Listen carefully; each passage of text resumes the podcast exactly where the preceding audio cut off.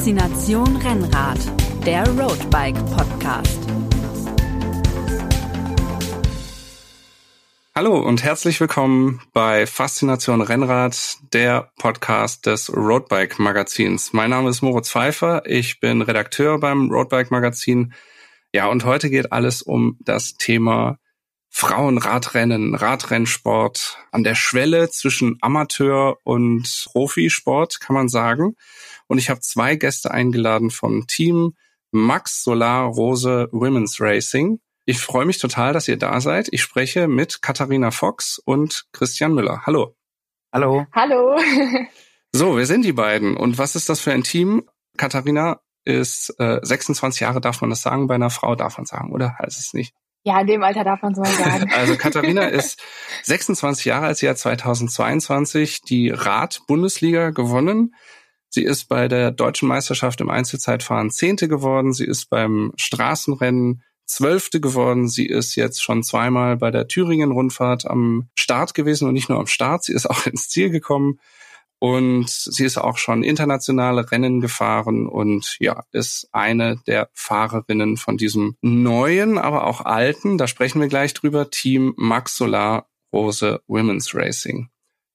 Und Christian ist 34 Jahre, darf man auch sagen, glaube ich. Christian ist 34 Jahre alt. Wer Jedermann-Rennen gefahren ist im, in der letzten Dekade, der kennt den Namen vielleicht auch. Er ist kann man ja sagen, wirklich ein ehemaliger Top-Jedermann-Rennfahrer in äh, der deutschen Jedermann-Rennszene gewesen. Er hat den German Cycling Cup äh, einmal gewonnen, mehrmals gewonnen, ich weiß es gar nicht genau.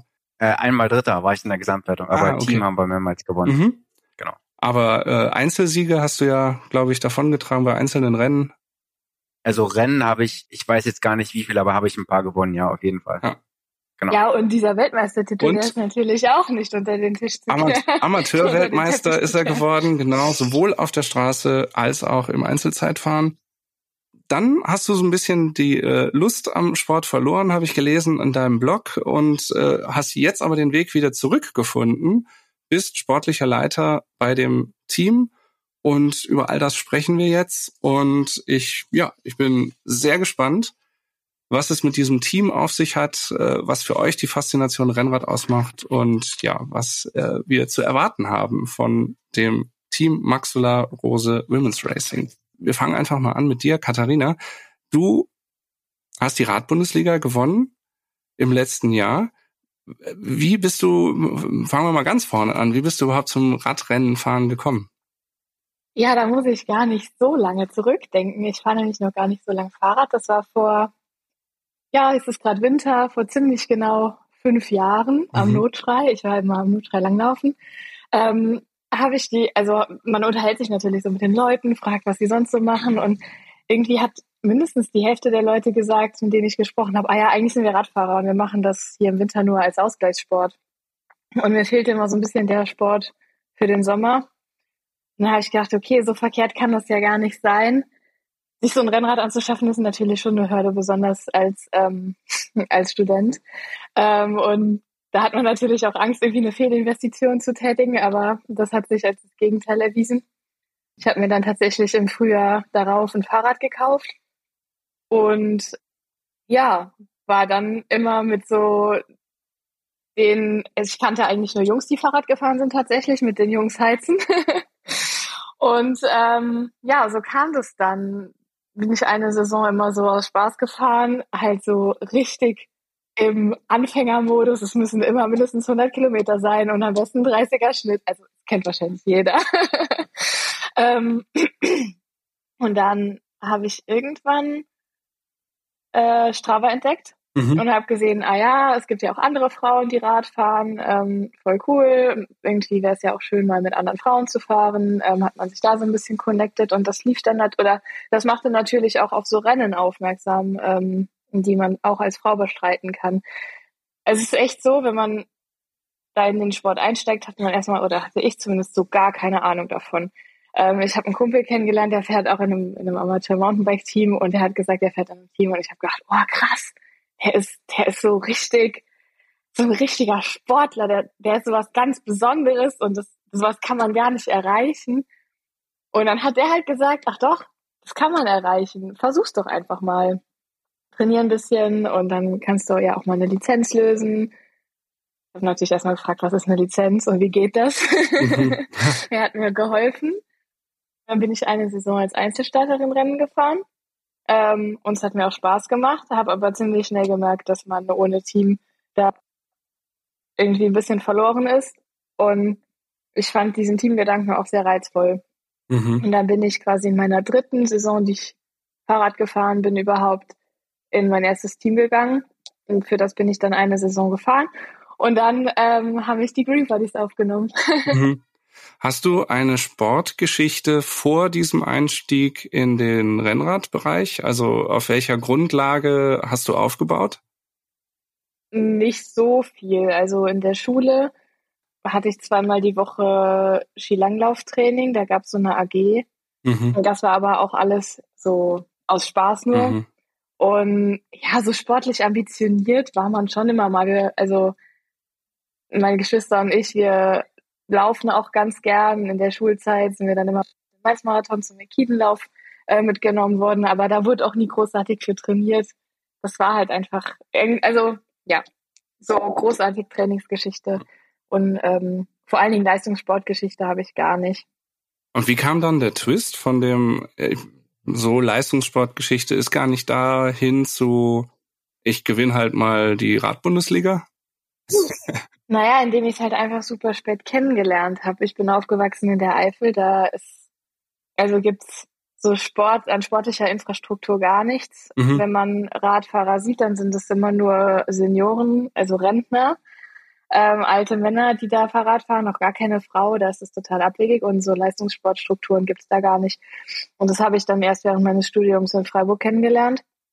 Und das geht natürlich auch nicht so von jetzt auf gleich, wenn man nicht durch so über so Vereinsstrukturen da reinwächst, dann hat man da eigentlich gar nicht den Zugang zu. Das war eigentlich eher Glück, muss ich mhm. sagen. Aber du scheinst ja eine sehr steile Lernkurve hingelegt zu haben und zunächst mal vielleicht die Faszination des Rennenfahrens. Was, was hat dich da gepackt. Das ist ja auch mit großem Aufwand verbunden, auch mit großem Rumfahren durch die Republik und so. Warum ja, also hast du das so auf dich genommen? Der Gedanke, sich messen zu wollen oder so dieses ähm, Ehrgeizige im Sport, das hatte ich schon immer. Also ich wollte jetzt auch nicht den Mainz-Marathon mitlaufen und da nicht irgendwie bei den Besten dabei sein. Und so diesen Wettkampfgedanken, das mag ich schon auch ganz gerne. Ich bin dann auch ähm, im Langlauf mal, als ich da wieder ein bisschen reingekommen bin, nachdem ich dann eine Zeit lang im Schwarzwald gewohnt habe, ähm, mal so einen Lauf mitgelaufen und fand das auch wieder total cool und wollte gern halt, also ich war auch tatsächlich explizit auf, einer, auf der Suche nach einer Sportart, in der man sich ein bisschen messen kann und wo es Wettkämpfe gibt. Ich habe so zwei Jahre Freeletics gemacht im Sommer und dann merkt man irgendwie, das läuft und man ist gut da drin und dann würde man sich gerne messen, aber dann gibt's da keine Wettkämpfe und dann kam halt diese ähm, Begegnung mit dem Radsport und das mhm. ja, kam irgendwie wie gerufen. Und über diese langen Fahrten und die Umstände, also klar, die langen Fahrten, die sind schon nervig. Das finde ich ist auch eigentlich der größte und einzige Nachteil am Radsport. Ähm, ich werde glücklicherweise immer von Chris oder sehr häufig von Christian und Helena mitgenommen. Ähm, aber darüber, also das steht nicht im Vordergrund. Mhm. Was, was macht dann, also das ist der, der, dieses Kompetitive, der Ehrgeiz ist auch da auch irgendwie der Kitzel der Geschwindigkeit oder ähm Nee, und so dieses Gemeinsame. Also es macht halt mhm. total Spaß im Team, sich gegenseitig, ähm, also aus sich gegenseitig das Beste rauszuholen und dazu beizusteuern oder beisteuern zu können, dass man gemeinsam so ein Ziel erreicht. Das ist auch total schön. Also das Zwischenmenschliche spielt da auch eine große Rolle. Ich finde es auch immer wieder nett, zu Rennen zu kommen und irgendwie mittlerweile kennt man halt zumindest auf Bundesliga-Ebene alle mindestens vom Sehen. Mit den meisten hat man schon mal gequatscht und dann wird hier ein bisschen Smalltalk gehalten, da ein bisschen geschwätzt. Und es ist einfach total nett. Man freut sich auch, sich mhm. wiederzusehen. War letztes Jahr, als du die Radbundesliga gewonnen hast, also 2022, war da, warst du da die Kapitänin und es war klar, wir fahren alle für Katharina oder hat sich das im Verlauf der Saison erst ergeben? Ähm, es war von vornherein schon so geplant, aber eigentlich ähm, war das auch so ein bisschen ein Doppelding. Wir haben ja auch ähm, Heli da noch gut in der Hinterhand. Ähm, allerdings war schon von Anfang an klar, dass das auf jeden Fall, ähm, dass ich da auf jeden Fall auf den Gesamtsieg fahren werde. Wurde gefragt, ob ich da Lust zu hätte, hat mich natürlich sehr gefreut, ähm, dass ich da gefragt wurde. Und ähm, ja, dann wurde das Ziel so ein bisschen erfolgt. Und ja, letztendlich ist es natürlich auch im Verlauf von so einer Saison aufgrund von krankheitsbedingten Ausfällen oder was auch immer, wird da immer noch mal ein bisschen was am Plan geändert. Es war mhm. jetzt auch echt sehr schade, dass dann Heli so häufig krank war ähm, oder ja verletzt war und so Geschichten, aber mhm. ist dann doch alles noch gut ausgegangen, mhm. auch für Helia. Christian, wie ist es bei dir? Was Katharina jetzt äh, erzählt hat, sind das auch die Gründe gewesen, warum dich das Rennenfahren so fasziniert hat, äh, als du noch Jedermann-Rennen gefahren bist? Oder wie bist du dazu gekommen? Also ursprünglich zum Radfahren selber. Also ich war eigentlich so ein typisches Kind der Jan-Ulrich-Generation. Ich habe halt eigentlich so mit Radsport gar keine Berührungspunkte gehabt und habe dann halt so mit zehn Jahren 97 vorm Fernseher gesessen, wie er dann die Tour gewonnen hat und dann habe ich so gedacht, boah, krass, das muss äh, irgendwie geil, hat mich halt schon immer gefesselt und dann habe ich es mir halt immer jedes Jahr wieder angeguckt und irgendwann dachte ich halt, ihr müsst dem Fahrrad, was da vorne so eine Griffe vom Lenker als so einen Alpenpass hochzufahren, das musste eigentlich total äh, total cool sein. Einfach, das war so eigentlich der Gedanke, der mich dann aufs Rennrad gebracht hat. Da hatte ich mhm. vielleicht auch noch nicht die ähm, sportliche Rennradfahrerfigur, ähm, aber so ging das quasi los und dann ist man halt gefahren. Da bin ich nach dem Abitur mit einem Kumpel von mir in die Alpen gefahren, sind wir da drei Wochen Pässe gefahren. Ähm, und das war, wir waren sau langsam, aber es war einfach geil. Also auch noch schön Shimano 105er Dreifachkurbel vorne und so. Mhm. Ähm, aber es war halt einfach super. Naja, und dann gab es für mich zu Hause auch einen Verein und dann ist man mit den Jungs da trainieren gefahren und dann hieß es, ah ja, guck mal, hier gibt's Rennen, willst du nicht mal mit Rennen fahren und so weiter. Ähm, dann habe ich auch irgendwann meine erste Lizenz gezogen, wurde dann halt da bei den Kriterien nach drei Kilometern abgehangen. So, mhm. das war, das war halt so gleich Einstieg Männer und gleich Einstieg halt losfahren und abgehangen werden. Mhm. Und irgendwann habe ich dann gedacht, kenne ich ja, irgendwo her, aber ja.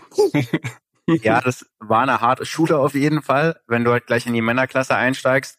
Und dann habe ich gesagt, komm, jetzt trainiere ich mal einen Winter richtig, ähm, weil ich einfach dann auch wirklich besser werden wollte und mal richtig gut Rennen fahren und das war dann so 2009, habe ich dann echt viel trainiert und ab da habe ich dann eigentlich durchgängig gemacht. Und dann mhm. wurde man halt immer so ein Stückchen besser und hat mehr Erfahrung gesammelt und also ich bin einfach auch gerne Rennen gefahren. So, also Warum auf dem hast du dann dem Lizenzsport den Rücken gekehrt und dich auf die Jedermann-Szene konzentriert? Hm, das, das war eigentlich so ein bisschen in Not oder aus der Not eine Tugend gemacht, vielleicht nicht ganz richtig ausgedrückt, aber im Prinzip war das Problem, ich war ja damals halt C-Klasse, klar, ich habe ja mit dem Sport erst angefangen und dann gab's halt bei uns nur Kriterien, also ich komme halt aus Ostdeutschland, da gab's halt zu der Zeit nur Rennen KT, ABC. Und dann stehst du halt mhm. da als jemand, der noch nie Radrennen gefahren ist und fährt auf einmal mit Roger Kluge und Robert Bartko Kriterium um die Ecken. Du kannst weder Kurven fahren, noch hast du den Druck wie die da vorne dann wirst du halt brutal abgehangen. So. Mhm. Und dann habe ich irgendwann mal gesehen in der Ausschreibung, ich glaube, das war bei rund um die Landeskrone in Görlitz, äh, da gab's Jedermannrennen. Oder hieß es, glaube ich, sogar noch Hobbyrennen. Mhm. dachte ich, ja gut, also bei den Jungs da vorne kann ich nicht mitfahren, ich bin halt nur so richtig Hobby, melde ich mich da mal an. Das Problem war halt, dass die halt auch einen 45er Schnitt gefahren sind, weil das dann halt auch viele, viele so, also damals Jörn Reus oder Daniel Schaal, die kamen halt so von oben, waren natürlich auch alte Rennfahrer sozusagen, die sind nicht langsamer gefahren, vielleicht ein bisschen. Also wurde ich da halt auch abgehangen und habe dann halt, wie gesagt, äh, für mich so entschieden, okay, ich trainiere jetzt mal richtig ähm, und dann konnte ich da dann halt auch mitfahren. Bin aber trotzdem mehr nebenbei weiter Lizenzrennen gefahren. Mhm. Aber so kam eigentlich der Einstieg in diese Jedermann-Rennen mhm. und dann zum Teil auch wenn man mal diese German Cycling Cup Serie nimmt, in den Jahren von 2010 bis 14, 15, die Rennen, die man da fährt, man fährt da ja ein 120 Kilometer Straßenrennen. Und welches Lizenzrennen kann das in Deutschland bieten? Da gibt's halt echt nicht viele. Also es waren einfach auch die schöneren Rennen unterm Strich. Mhm. Also in der Zeit, wo ich damals angefangen habe, gab's noch Berlin-Bad Freienwalde, Berlin, Köln-Schuldfrechen, Ähm, da gab es ein paar wenigstens noch von den mhm. Rennen, die sind aber mittlerweile alle weg. Die gibt's einfach nicht mehr und deswegen sind es einfach, ich will ja kein Kriteriumsfahrer oder ich wollte kein Kriteriumsfahrer werden, ich wollte ja Straßenrennen fahren, 100 mhm. Kilometer plus. Und das gab's einfach auf Amateurlevel nicht. Und deswegen, so kam ich dann halt in die Sedermann-Geschichte rein. Einfach mhm. weil es die schöneren Rennen waren unterm Strich.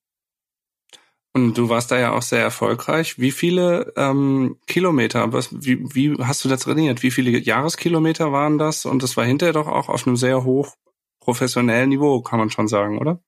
Ja, also ich sag mal, es schwankte natürlich immer ein bisschen, aber im Schnitt waren es schon 25.000 im Jahr. So von. Kann man ja mal machen.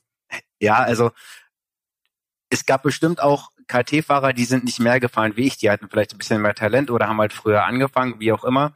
Mhm. Ähm, und das, das kann man schon sagen, in der Zeit damals, wie das da abgelaufen ist. Ich meine, ein richtiger Lizenzfahrer lächelt da mit Sicherheit drüber, aber wir hatten auch, es gab da vier, fünf, sechs starke Teams, die gegeneinander gefahren sind, so, und jedes Team hatte seinen Plan und hat versucht, den im Rennen dann möglichst umzusetzen.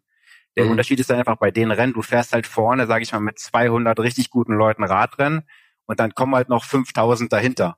So, mhm. aber das Niveau da vorne war deswegen, klar, es war langsamer als, viel langsamer als Profirennen, aber da steckt es halt schon richtig Taktik dahinter. Und es war jetzt kein, kein Jedermann oder Hobbyrennen, wie sich das vielleicht der Otto Normalmensch draußen vorstellen würde, sondern da gab es halt schon mit Rennbesprechung, Rennplanung, auch wie wir uns darauf vorbereitet haben. Wir haben das halt ernst genommen also für uns war das halt Rennsport und mhm. ja, so sind wir da auch rangegangen.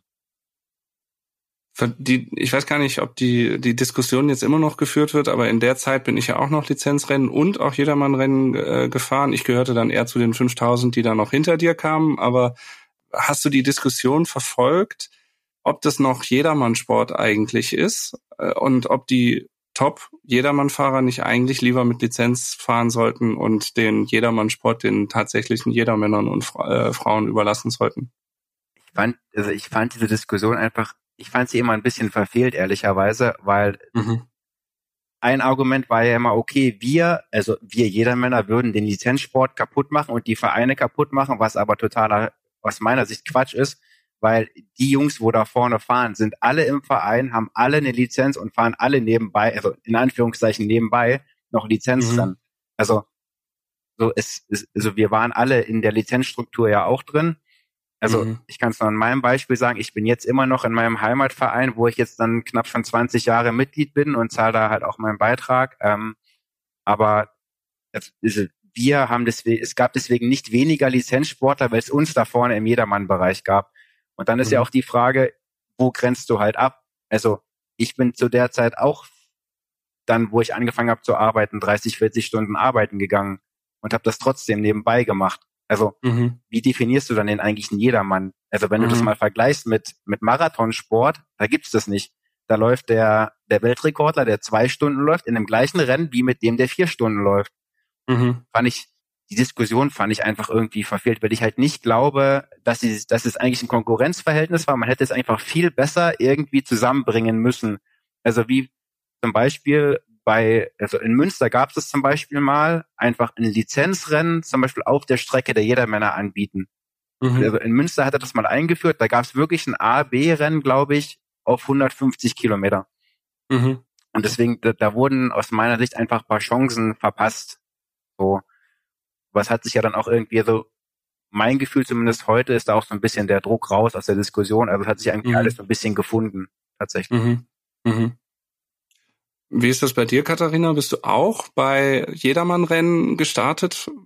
Oder zumindest so, also ergänzend zu den Lizenzrennen auch? Oder ist das eine Welt, die dir fremd ist? In meiner allerersten Saison, in der ich Rennen gefahren bin, bin ich mal ähm, Jedermann-Rennen gefahren. Einmal diesen Grand Fondo Vosges und auch auf dem Nürburgring, ähm, mhm. Rad am Ring. Mhm. Aber als Frau ist es da ganz anders, weil man ist ja sowieso viel schwächer als die Männer und fährt dann irgendwo im mittleren Männerfeld rum. Und da geht es dann einfach nur darum, wie schnell man da hochkommt, damit man in einer guten Gruppe ähm, sich befindet in der Ebene, wo man dann im Windschatten mitfahren kann.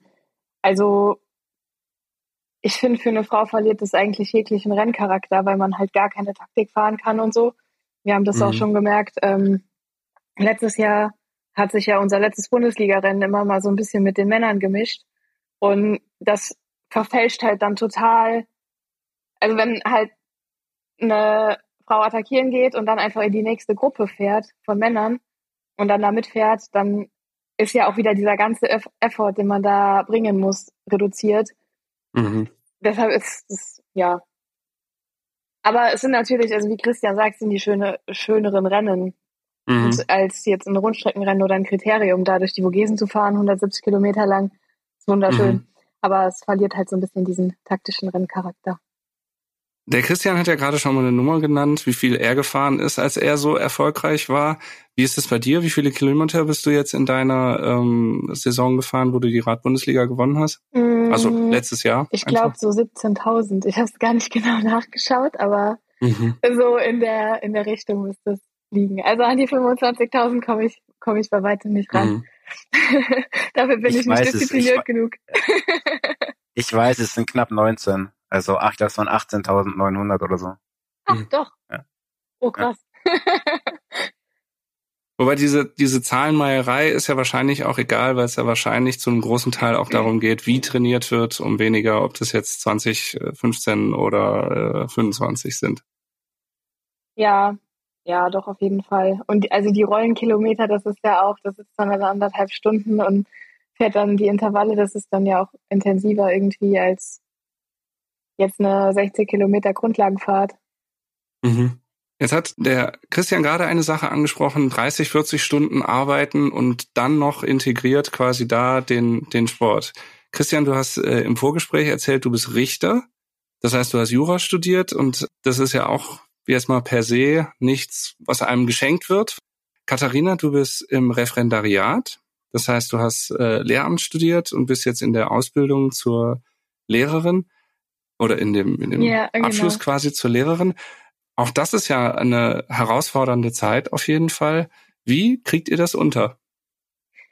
Ja, Christian, magst du anfangen? Ich glaube, du bist so ziemlich der effizienteste Mensch, den ich kenne. ja, also während des Studiums war es echt alles, also ist ein schweres Studium, aber man hat schon echt noch viel Zeit nebenbei gehabt. Da war das eigentlich kein Problem. Also da musste ich jetzt keine großen Einschränkungen machen. Im Jura-Referendariat war es eigentlich auch okay. Also es war jetzt halt nicht so, dass der Tag von 8 bis 18 vollgepackt war, sondern du konntest halt, wenn du wolltest, konntest du immer dein Training unterbringen und musstest, wie gesagt, auch nicht so die ganz großen Einschnitte beim Umfang und so weiter machen. Wo es bei mir dann irgendwie hart geworden ist, war tatsächlich, ähm, ich hab, war dann erst nach, nach meinem Referendariat sechs Monate in der Großkanzlei in Dresden und da war es halt echt so, wir haben von acht bis acht gearbeitet. Und das war aber, ich habe angefangen da am 1. Juni, also mitten in der Saison. Ähm, und habe dann halt ja gedacht, ja Mist, wie machst du es jetzt mit dem Training? Und habe dann erst so angefangen, unter der Woche mal um fünf aufzustehen und zwei Stunden zu fahren. Habe dann aber relativ schnell gemerkt, ey, fuck, ich werde einfach immer schlechter. Also das, das war halt nicht das, was ich wollte. Dann habe ich gedacht, komm, du ziehst es jetzt bis Oktober, ziehst du es halt erstmal durch. Und dann bin ich wirklich zwei oder drei Tage die Woche um halb vier aufgestanden, bin dann drei, vier Stunden im Dunkeln trainieren gefahren und war dann halb neun im Büro bis abends. Und das waren harte Tage auf jeden Fall. Und äh, es ging aber ganz gut. So, und dann bin ich aber dann im Herbst, Winter eh umgezogen von Dresden nach Münster und bin dann da in den Richterdienst. Und dann wurde es halt ein bisschen entspannter, wenn man einfach freie Zeiteinteilung hat. Also ich war nicht mehr so an feste Bürozeiten gebunden, sondern ich konnte halt auch mal sagen, ich mache jetzt um, um zwei, um drei Feierabend und gehe danach dann einfach trainieren. Das war dann schon mhm. entspannter. So. Und das ist halt grundsätzlich jetzt auch noch so, dass ich mir halt meine Arbeitszeit frei einteilen kann. Ich, klar, ich muss erreichbar sein, wenn eilige Sachen passieren, aber ich kann es mir freier einteilen als wie jemand, der jetzt wirklich 40 Stunden von acht bis sechs arbeiten geht. Und das macht halt natürlich jetzt auch mit dem Team, mit dem ganzen Organisationskram viel, äh, mhm. viel einfacher. Mhm. Katharina, wie ist das bei dir? Ähm, ja, die etwas freiere Zeitanteilung als ähm, bei so einem ganz klassischen Bürojob, wo man morgens um acht irgendwie da sein muss und bis nachmittags bleibt, ist im Lehrerberuf ja auch auf jeden Fall gegeben. Und das finde ich auch sehr angenehm. Man hat halt nachmittags frei und kann auch unter der Woche mal im Hellen, jetzt im Winter noch trainieren. Ähm, und ich glaube, dass wenn das Referendariat vorbei ist, dass das alles sehr gut vereinbar sein wird. Jetzt gerade stoße ich echt so ein bisschen an meine Grenzen. Also ja. Wie lange bist du schon, also hat es jetzt gerade noch nicht angefangen, ähm, sondern das läuft schon ein Jahr, oder ja, wie? ich bin jetzt im zweiten Ausbildungsabschnitt, also ziemlich genau ein mhm. Jahr im Ref und ja, jetzt geht halt so richtig die heiße Phase los. Ich habe morgen die Abgabe von meiner Dokumentation. Das ist so, da muss man so eine Unterrichtseinheit dokumentieren. Mhm. Das wird gewertet wie eine Lehrprobe und ja, ab Donnerstag kann halt jeden Tag der Zettel ins Haus flattern, dass in drei Tagen eine Lehrprobe stattfindet. Und da hat man mhm. natürlich so eine Grundanspannung irgendwie und ja, muss halt auch irgendwie immer versuchen, dass alles dann gut vorbereitet ist und lieber immer eher mal ein bisschen mehr machen als zu wenig. Und mhm. die Zeit nachmittags, die habe ich natürlich, also die Zeit, in der ich nicht in der Schule bin, habe ich natürlich trotzdem, aber man denkt halt immer, ah, ich muss eigentlich noch das und das und das machen und mhm. will jetzt aber auch trainieren. Also gerade ist der Konflikt schon ein bisschen da, aber es geht noch ganz gut und ich muss auch sagen, wenn ich dann auf dem Fahrrad sitze, sofern ich draußen trainieren kann, auf der Rolle ist das nicht so. Aber wenn ich draußen bin, dann, dann ist es auch richtig gut, mal rauszukommen und über was anderes mhm. nachzudenken. Genau.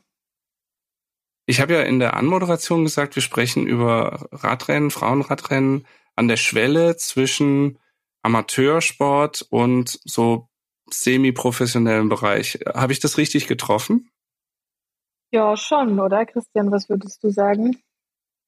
Ja, die Frage ist halt, wie definierst du halt Profi? Also, mhm. das ist quasi, da musst du wahrscheinlich ansetzen. Also auch Wenn man sagt, Pro, ein Profi ist jemand, der sein Geld damit verdient? Das ist nicht der Fall bei also, uns. Ne? Ja, dann sind wir noch, dann sind wir noch keine Profis, weil da mhm. keine von denen, wo jetzt bei uns fährt, 100 Prozent ihr Lebensunterhalt damit verdient. So, alle machen noch was nebenbei. Mhm. Du hattest zwischenzeitlich, Christian, ähm, schreibst du auch auf deiner Webseite, die Lust am Fahrradfahren, so, also am, am Rennenfahren zumindest so ein bisschen verloren. Und hast den Weg dann aber doch zurückgefunden und bist jetzt sportlicher Leiter im Frauenradsport. Wie ist es dazu gekommen? Ja, also so Lust verloren ist vielleicht nicht ganz richtig ausgedrückt. Ich war einfach Ende 2016. Das war dann auch nach der zweiten Amateur-WM-Geschichte, wo ich in Australien war, war für mich so ein bisschen der Punkt, ja, und was mache ich jetzt? Also das war so, ich hatte eigentlich da, wo ich gefahren bin, für mich irgendwie so das Höchste erreicht, was ich gewinnen konnte. Ich meine, so gut, dass ich hätte Profi, also KT-Profi meine ich jetzt werden können, war ich dann doch nicht. Dafür hätte es halt nicht gereicht. Dann war halt so die Frage, ja, warum jetzt eigentlich noch oder wofür noch weiterfahren? Deswegen habe ich dann einfach gesagt, okay, komm, das war's halt einfach jetzt. Ähm, ich fahre dann nicht mehr weiter, was ich mir bis dahin eigentlich auch so gar nicht vorstellen konnte. Also ich habe mich selber immer früher gefragt, wie lange fährst du eigentlich noch? Aber es hat halt immer Spaß gemacht. Und dann habe ich gesagt, okay, komm, das war doch jetzt ein schöner Abschluss, äh, das war's jetzt. Bin dann halt noch mega viel Rad gefahren auf jeden Fall habe ja auch dann ein bisschen in den Triathlonsport äh, geswitcht und habe da auch echt schöne Erfahrungen gemacht. Ich bin teilweise sogar mehr trainieren gefahren als früher, aber halt einfach aufs Rad gesetzt, 200 Kilometer durch die Alpen, einfach weil es halt geil war, weil ich halt, weil du Lust drauf hattest. Also ich war zum Beispiel dann 2017 auf Mallorca und bin dort die längsten Touren ever gefahren, aber es war halt einfach cool. So bist du halt dann wirklich mal Küstenklassiker von Polenza nach Andrat runtergefahren, einfach weil es Bock gemacht hat. Mhm. So, hat zwar noch ein Wattmesser dran, aber einfach geballert sozusagen, weil es einfach, ja, hat Spaß gemacht. Und dann kam das halt so ein, dieser Switch zu dem Team, ähm, der kam eigentlich dann daher, äh, ich habe dann auch über Freunde habe ich dann den Sebastian, den zweiten sportlichen Leiter bei uns und seine Frau, die Lydia, kennengelernt. Äh, da waren wir zusammen 2018 mal in, in Bormio, auch zum Radfahren in den Alpen. Und damals ist die Lydia halt schon in einem Bundesliga-Team, was quasi unser Vorgänger ist, ursprünglich die RSG Placeworkers, also kombiniert aus dem Verein aus Gießen und Placeworkers war ein Sponsor, ähm, ist damals schon gefahren. Und ähm, dann hat quasi der Sebastian das Jahr drauf da so ein bisschen sportliche Leitung mit übernommen ähm, und meine damalige Freundin, die Helena, ist dann eben auch für die Saison 2019 in das Team gegangen. Und dann habe ich das noch so ein bisschen von außen irgendwie gesehen und dann haben wir mit dem Sebastian gemeinsam irgendwie die Idee entwickelt, ey, wir haben eigentlich gute Fahrerinnen, ähm, die fahren alle noch so ein bisschen mehr oder weniger für sich. Können wir das nicht quasi mit der Erfahrung, die wir aus dem Radsport beide haben, in, in dem Punkt professionalisieren, dass wir sagen, okay, wir machen, fahren zu den Rennen, haben einen Plan, was wir da machen, machen eine Taktik und können wir so vielleicht mal die Bundesliga gewinnen. Das war wirklich damals, äh, ich weiß das noch, das war im August 2019 bei mir hier auf der Couch, haben wir gesessen und gedacht, ey komm, wir machen das. Und dann haben wir halt dann damals mit dem Verein gesprochen, also mit der RSG Gießen, mit dem Thorsten Günther, der damals noch in dem Team mit dabei war. Äh, der fand die Idee gut. Und äh, so haben wir dann eigentlich angefangen. Und ich habe dann von meiner Seite noch so ein bisschen den Social Media Input mitgebracht, weil ich halt dann in diesen Jahren, wo ich in Anführungszeichen nicht mehr so aktiv war, gemerkt habe, okay, über die Schiene kannst du halt deine Sponsoren wirklich nur glücklich machen. Ähm, und das war dann quasi so der Anfang, wo wir gesagt haben, mhm. komm, wir machen das. Also eigentlich war ich komplett raus aus dem Rennsport, aber diese Teamgeschichte hat mich dann unheimlich gereizt. Da so, vielleicht, weil ich das auch früher schon mal so im Hinterkopf hatte, dass einfach so ein Frauenteam eigentlich eine super Sache ist, weil ich habe hab immer gedacht, naja, jeder, jeder, jeder Mann oder jeder Junge, in dem Fall noch, der da Rennrad fährt, der findet eigentlich hübsche Frauen, die auch schnell Fahrrad fahren können, findet der eigentlich toll. Und das muss ich doch gut vermarkten lassen. Und äh, dann war das quasi die Chance und die haben dann der Sebastian und ich so ein bisschen äh, beim Schopf gepackt und haben da beide richtig äh, Bock drauf und haben dann gesagt, komm, let's go. Und dann haben wir angefangen. Mhm. Und Katharina, seit wann bist du in dem Team oder seit wann kennt ihr euch und arbeitet auch zusammen? Seit 2020. Im ah, okay. Herbst habe ich mich mal in den Zug gesetzt und bin runter zu Christian und Helena gefahren.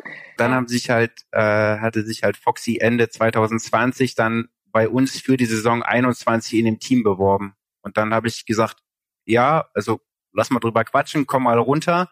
Am besten, wir gehen mal zusammen Radfahren und dann gucken wir, ob das mhm. passt oder ob das halt nicht passt. So, meine ich. Stimmt. Und Was dann war da deine Motivation? Gesagt, dass, ich, dass ich richtig scheiße auf dem Fahrrad sitze. Aber es ist euch nicht zu verübeln. Dem war auch so. Das heißt, äh, der Christian hatte ja gerade schon gesagt, das Ziel war auch so ein bisschen, das Ganze dann nochmal ein bisschen mehr zu professionalisieren. Das würdest du sofort unterschreiben. Also durch diese Zusammenarbeit ist dann auch alles nochmal ein bisschen professioneller geworden? Ja, auf jeden Fall. Also ich hatte ja kaum Erfahrung. Christian und Sepp, die haben auch mit mir eigentlich die Katze im Sack so übernommen, weil das war Corona ja, das Jahr, was ich davor in einem Team verbracht habe, da mhm. wurden kaum Rennen gefahren. Also ich hatte eigentlich fast gar keine Ergebnisse vorzuweisen. Und ähm, ja, da hatte ich echt ein bisschen Glück, dass die mich trotzdem übernommen haben. Und ähm, ja, dann habe ich auch Christian ähm, als oder hat Christian mich als ähm, Trainee, wie sagt man das? Christian begonnen, mich zu trainieren, so. und mhm. ähm, ja, dadurch wird das Ganze auf jeden Fall wesentlich professioneller. Mhm. Ja, und auch das, also das Ganze mit der Teamtaktik und so, das, das kannte ich vorher gar nicht. Das war in dem Team vorher nie Thema. Da wurde einfach gesagt, ja, fahrt mhm. schnell, versucht schnell zu fahren. Und wie man das macht, das äh, hat ja einem niemand gesagt. Und also, dass das alles so organisiert und äh, koordiniert abläuft, das war auf jeden Fall groß. Fahrt ihr in den Rennen mit Funk und könnt auch also euch austauschen über die Taktik? Ähm, in manchen Rennen. Oder ist also das die Vorbesprechung dann eher? In den großen Rennen. Also in, bei der Thüringen-Rundfahrt dürfen wir mit Funk fahren. Mhm. Hatten wir sonst noch ein Rennen, Christian, wo wir mit Funk Ja, also für die, sind? wo sich jetzt auskennen, es ist, es geht, die UCI-Rennen sind ja so in Klassen eingeteilt und alles, was hinten Punkt 1 oder höher hat, darfst du mit Funk fahren, aber bei den Punkt 2 Rennen darfst du halt nicht mit Funk fahren. So, also bei den Rundfahrten zum Beispiel bei 2.2 mhm. darfst du nicht mit Funk fahren, bei 2.1 oder höher darfst du dann mit Funk fahren.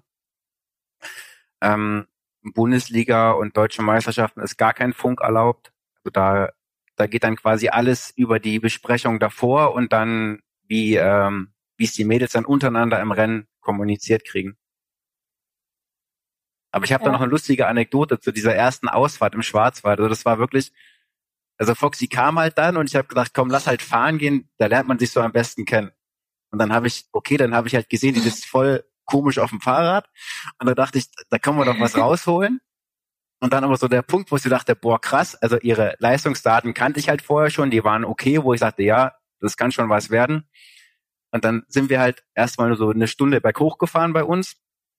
Und dann war die Straße so leicht nass. Also es hat nicht geregnet, aber die Straße war halt nass. Dann fahren wir in die Abfahrt rein, in, der in die erste Kurve und ich fahre so, ja, so semi-schnell eigentlich da rein, also nicht langsam.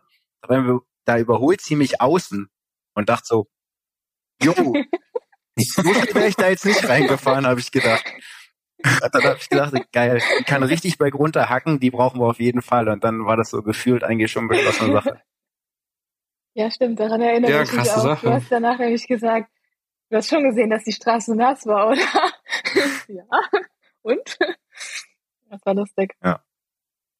Wie war das dann für dich, Katharina? Du bist ja dann 2021 und 22 direkt die Thüringen-Rundfahrt der Frauen auch gefahren. Also ein, auch ein, ein Profirennen für Frauen eigentlich, wo aber auch Amateurteams mitfahren dürfen.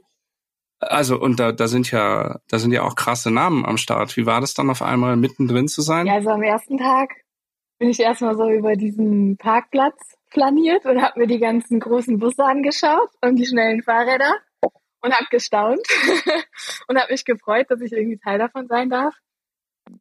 Wusste natürlich, dass das auch äußerst anstrengend werden wird. Es hat aber auch total viel Spaß gemacht und war irgendwie cool, so schnell diese Möglichkeit zu bekommen. Und auch dieses Jahr war es schon immer noch eine Herausforderung, auch da mitzufahren. Vor allen Dingen, weil das, das war für mich das zweite Rennen jetzt dieses Jahr und dann direkt in so einem großen Feld. Es war ein bisschen nervös alles und sich da zu positionieren. Da bin ich sowieso noch nicht so ganz firm drin, weil ich das Ganze halt erst so kurz mhm. mache. Das war ein Stressmoment, so gerade die ersten zwei Etappen, aber dann gewöhnt man sich schnell wieder dran. Und nee, ich fand es einfach nur cool eigentlich.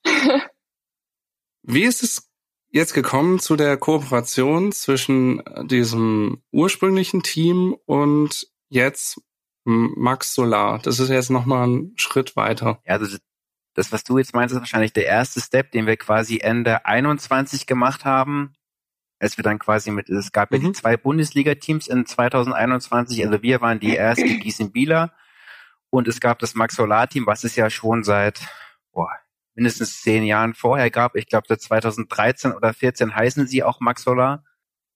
Das war eigentlich halt so die Geschichte, dass eben halt Vera, also Vera Hohlfeld, ähm, uns dann für die Thüringen-Rundfahrt eingeladen hatte und die ist ja oder war ja auch Teamchefin in einem anderen Team ich habe mich mit ihr eigentlich ganz gut verstanden und dann haben wir danach im Herbst 21 so überlegt, oder habe ich mit Vera telefoniert und dann haben wir so ein bisschen gesprochen und dann hat sich so ein bisschen rausgestellt, ja, also sie hat so ein bisschen das, was uns fehlt und wir haben so ein bisschen das, was ihr fehlt. Also uns fehlte einfach zu dem Zeitpunkt, also einfach muss man so knallhart sagen, noch ein bisschen die finanziellen Mittel, um das noch so schön aufziehen zu können, wie wir es gerne wollten. Ähm, aber wir hatten halt so würde ich jetzt mal sagen, diese Passion für den Sport, also Sebastian und ich, wir machen das eigentlich im Prinzip nur, weil wir diesen mhm. Sport irgendwie auf seine Art halt echt lieben und das wirklich auch gerne machen und da unsere ganze Energie quasi reinstecken.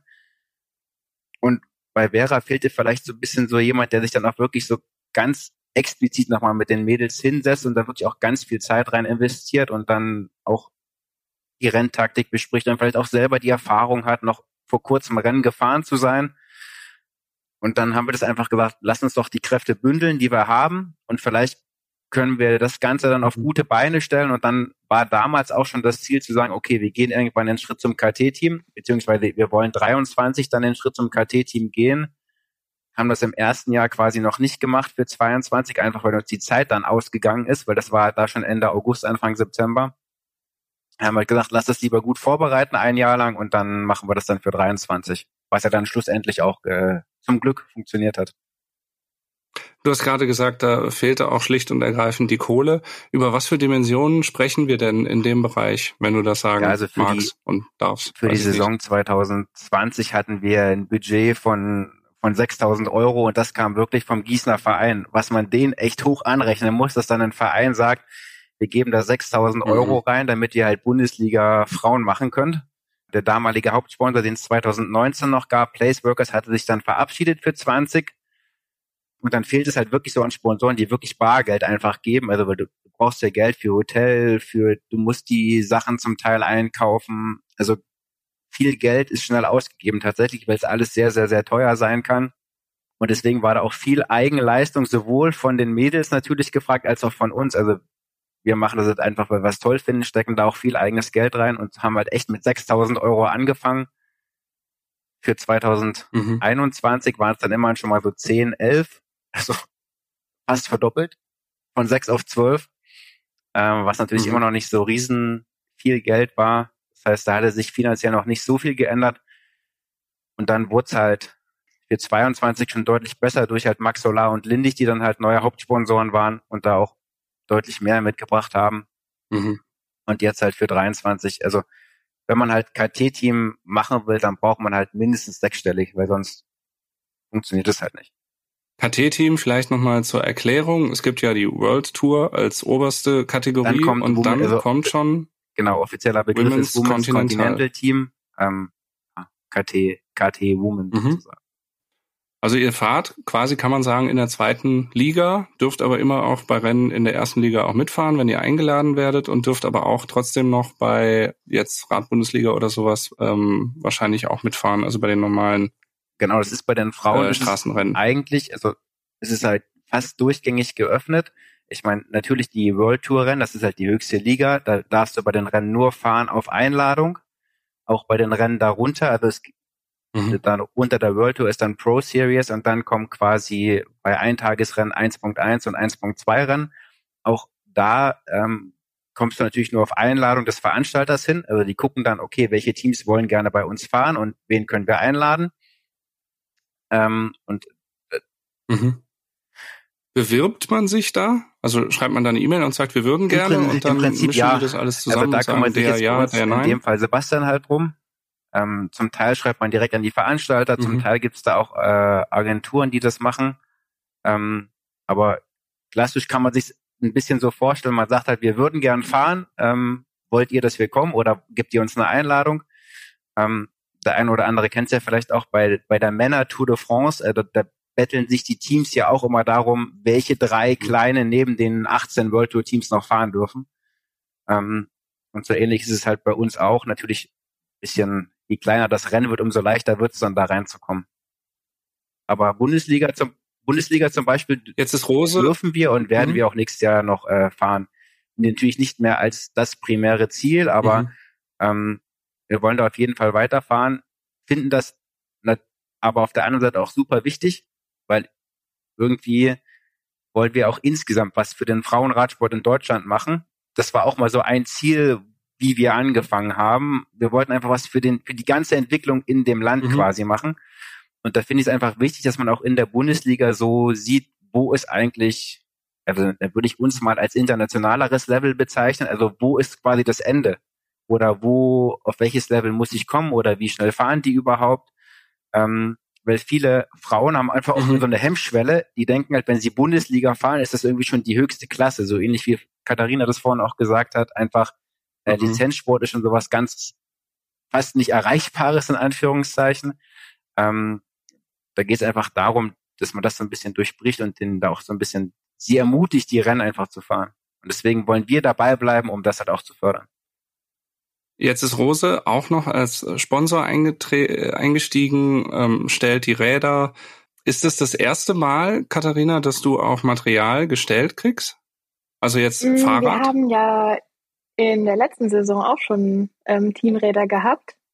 Hattet ihr auch ähm, das schon? heißt, das ist nicht mhm. neu, aber es ist neu, dass ähm, wir die am Ende behalten dürfen tatsächlich. Da freuen wir Fahrerinnen uns sehr drüber, weil so hatte man immer das Gefühl, oh je, wenn da was rankommt, das ist halt eigentlich gar nicht mein Fahrrad.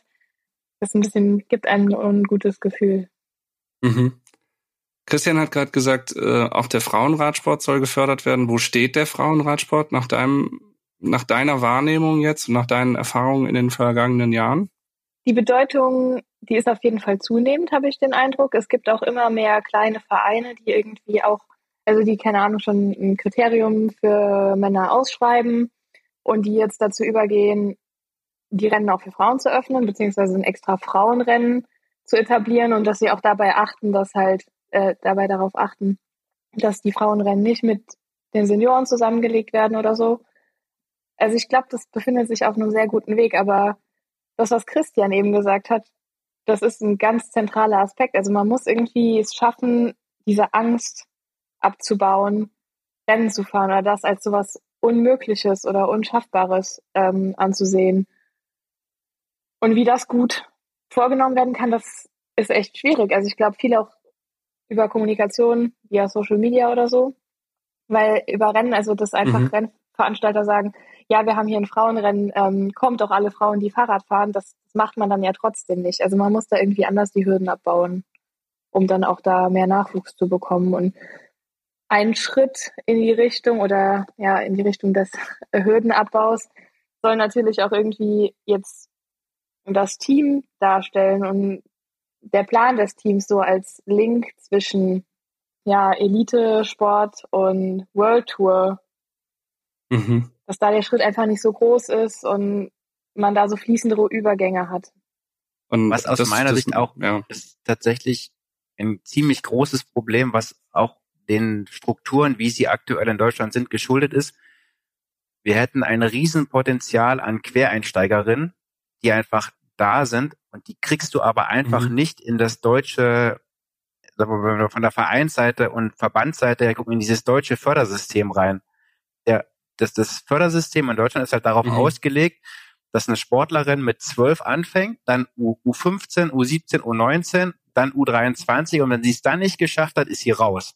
So. Und dann, also das beste Beispiel sitzt halt da in der Mitte von uns jetzt gerade. Also ne, wenn wir jetzt mhm. Foxy nicht bei uns reingenommen hätten, so dann, dann die, sie hätte es ja nie geschafft, auf das Level irgendwie zu kommen, weil für so für so Sportlerinnen gar keine mhm. Teams da sind, die auch mal sagen, ey, wir nehmen auch mal einen Quereinsteiger rein, der irgendwie voll gute Leistungswerte hat, der aber noch keine Rennfahrerin ist. Aber die Rennfahrerin daraus zu machen, so, das ist halt irgendwie, ähm, da, mhm. da sehen wir halt einfach, Sebastian und ich, da ist Riesenpotenzial da. Und dann, die werden auch so gut wie gar nicht gefördert einfach, weil, weil das nicht in die Struktur passt. Aber wir haben halt, weil wie ist denn der klassische Verlauf? Welches Mädchen fährt schon mit 13 Rennrad? Also die wenigsten. Die meisten, die meisten, mhm. Wenn man nicht wenn, genau, aus einer Familie kommt, wie wenn du keinen Berührungspunkt mit dem so, Sport hast, machst du das nicht. Ja. Aber voll viele gehen mit 18, 19, 20 an die Uni, fangen an zu studieren in einer coolen Stadt da gibt's vielleicht einen Rennradtreff oder da lernen die einen Freund kennen, der fährt Fahrrad oder Rennrad, ähm, kommen dann mit so Leuten in Kontakt, die einfach Rennrad fahren und steigen dann das erste Mal mit 21 aufs Rennrad. So, die kriegst du ja in gar kein Fördersystem rein. Das kann aber sein, mhm. dass die mit 26 mhm. Weltklasse-Level hätte. So. Und da finde ich, da holen wir die noch zu wenig ab. Und ich finde gerade die Leute, die würde ich auch so einfach so gerne ermutigen, dann nicht die Angst zu haben vor diesem äh, vor diesem, ich nenne es jetzt mal Ungetüm Lizenzsport, sondern geht da einfach rein und fahrt Rennen. So, weil ihr, mhm. da gibt es echt ganz, ganz viele, mhm. ähm, die es körperlich drauf haben und den Rest kann man denen beibringen. Gerade fiel der Satz, die Radbundesliga, die äh, euer Team oder ähm, Christian als sportlicher Leiter ja jetzt tatsächlich, wie du im Vorgespräch gesagt hast, dreimal in Folge gewonnen hast. Also dieses Ziel, äh, wir gewinnen die Radbundesliga, das hat ja dreimal in Folge geklappt, mit drei unterschiedlichen Fahrerinnen auch noch. Jetzt fiel aber gerade der Satz für 2023 ist das Ziel nicht mehr primär die Radbundesliga. Ich fange mal bei dir an, Katharina. Was ist denn das Ziel für 2023? Zunächst mal dein ganz persönliches. Ähm, sportlich gesehen würde ich gerne bei der deutschen Meisterschaft gut fahren.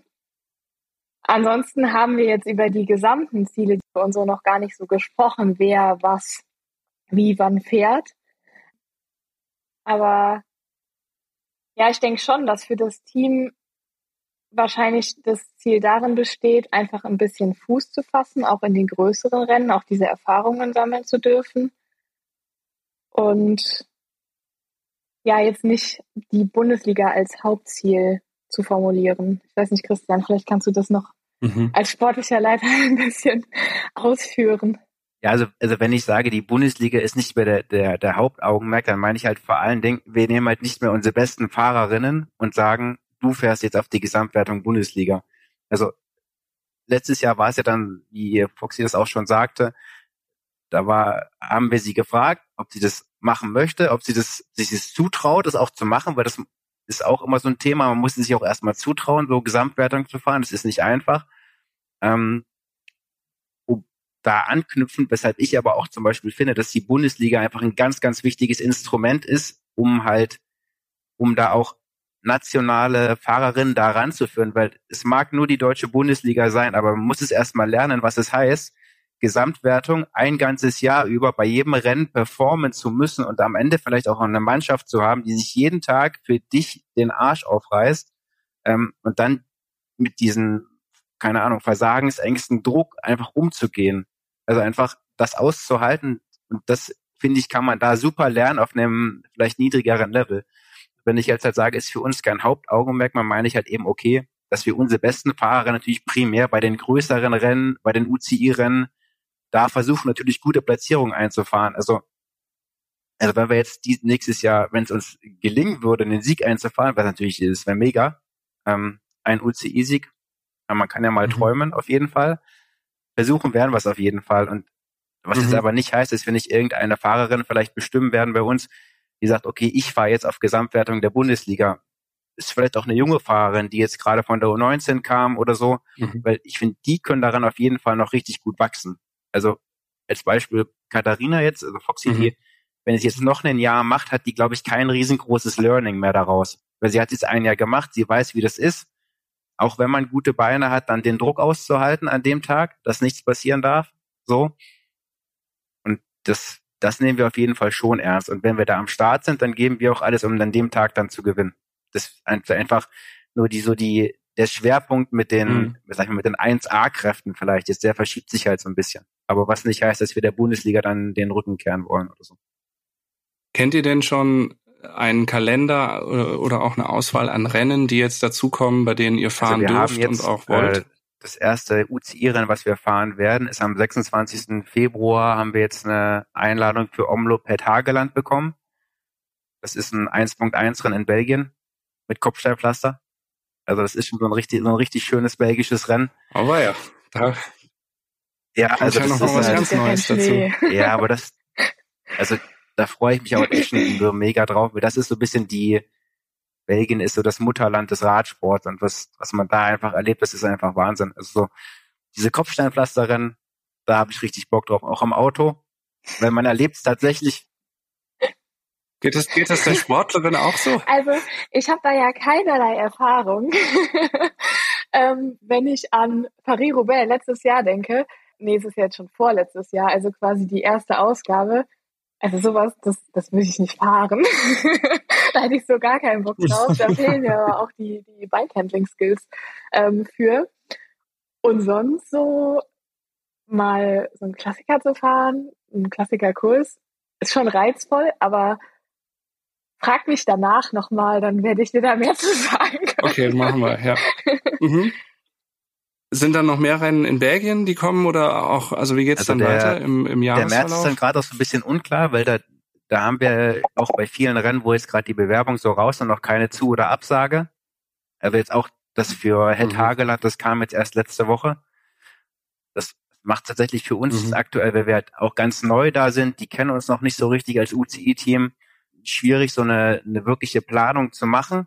Also was wir aber auf jeden Fall fahren, sind halt die UCI-Rennen, die wir letztes Jahr auch schon gefahren sind. Also klar, Thüringen-Rundfahrt, Grazia Orlova. Dann haben wir jetzt für den mhm. Anfang Mai haben wir schon zwei Zusagen für zwei UCI-Rennen in Belgien, zwei 1.1-Rennen. Es kommt ein neues Rennen dazu. In Stuttgart wird es ein Eintagesrennen geben für Frauen, ja. Also es gibt kein Männerrennen an dem Tag. Es gibt ein Jedermannrennen und es gibt bei Profirennen gibt's nur die Frauen und da äh, ein neues Konzept, da sehr spannende Sache, da seid ihr auch schon, dabei. Ähm, weil das war halt auch so ein Punkt, weil es einfach kein Profirennen neben der Thüringen-Rundfahrt mehr in Deutschland gab für Frauen. Deswegen, äh, natürlich, das mhm. haben wir mhm. uns schon ganz dick im Kalender angestrichen dann zu Hause. Das wird sicher, das wird eine gute Sache. Mhm. Wie soll es sich langfristig entwickeln? Wie lange laufen die Verträge? Und also wie viel Zeit habt ihr für euer Projekt und wo soll das Projekt dann im Idealfall ja, landen? Also so richtig, wir haben jetzt kein Ende gesetzt. Also wir haben jetzt nicht gesagt, wenn wir das erreicht haben, dann ist es das, was wir wollen. Mhm. So und gerade jetzt auch mit Rose, die als neuer Partner dazugekommen sind, die haben da wirklich auch, also die tragen halt voll unsere Idee mit, die wir haben mit dem Team und die sind auch wirklich sehr engagiert, das quasi da noch, da ihren Input mit reinzugeben die haben jetzt ja auch äh, einen Dreijahresvertrag gemacht mit uns.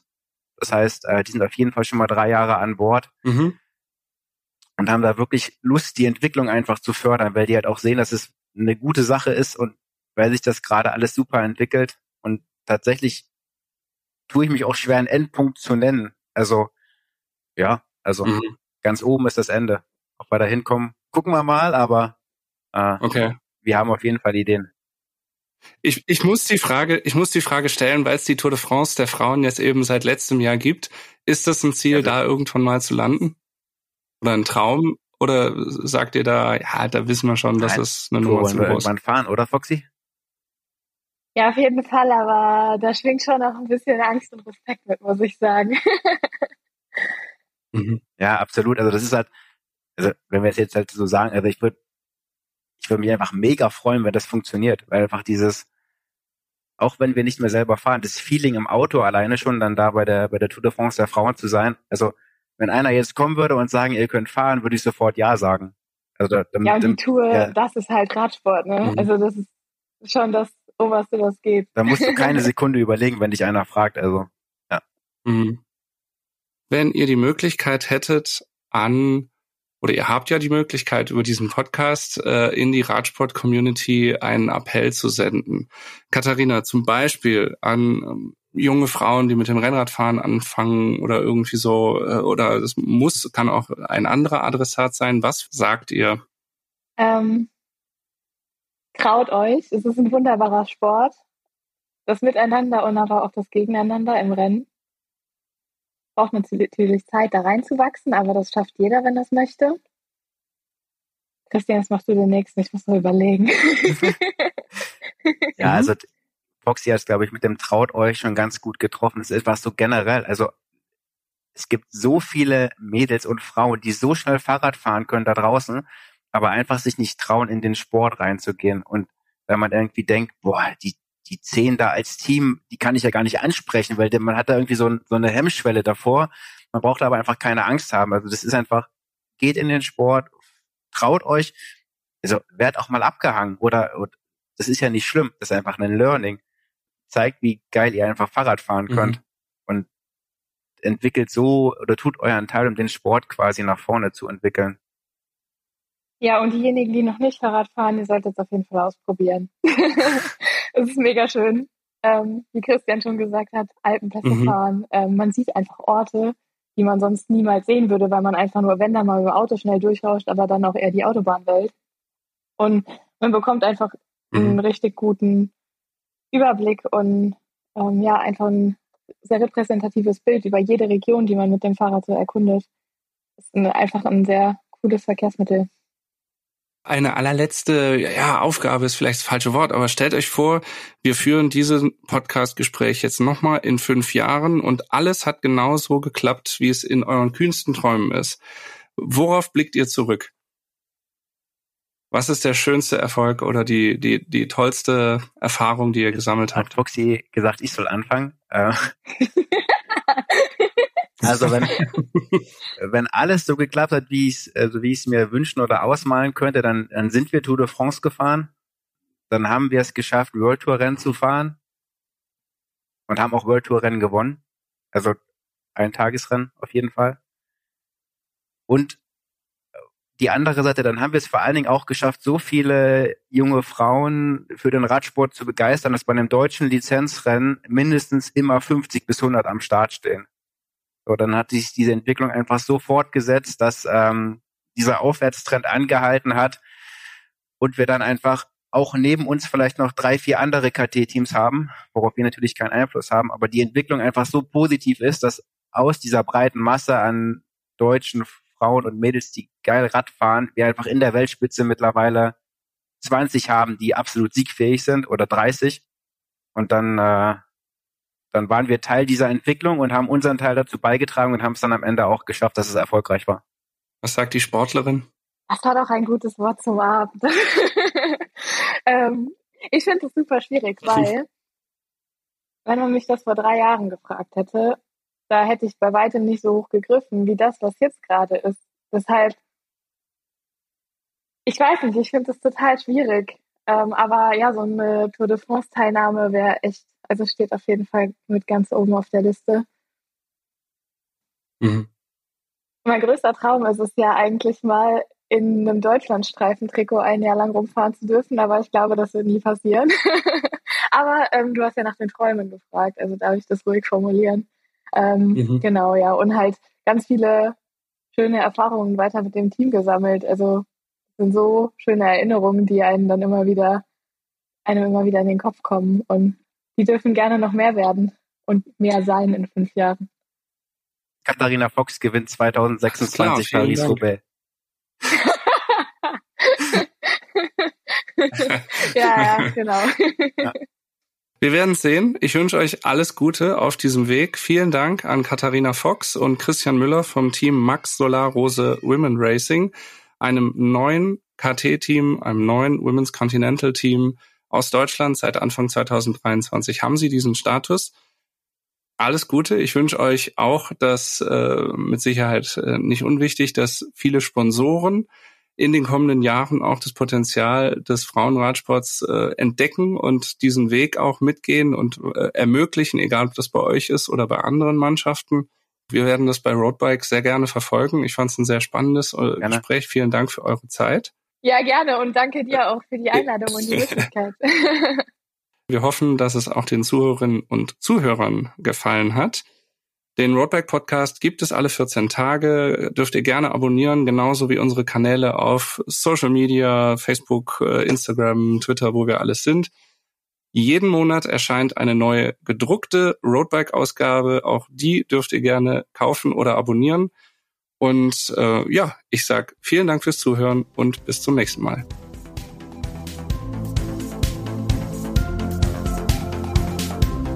Faszination Rennrad der Roadbike Podcast.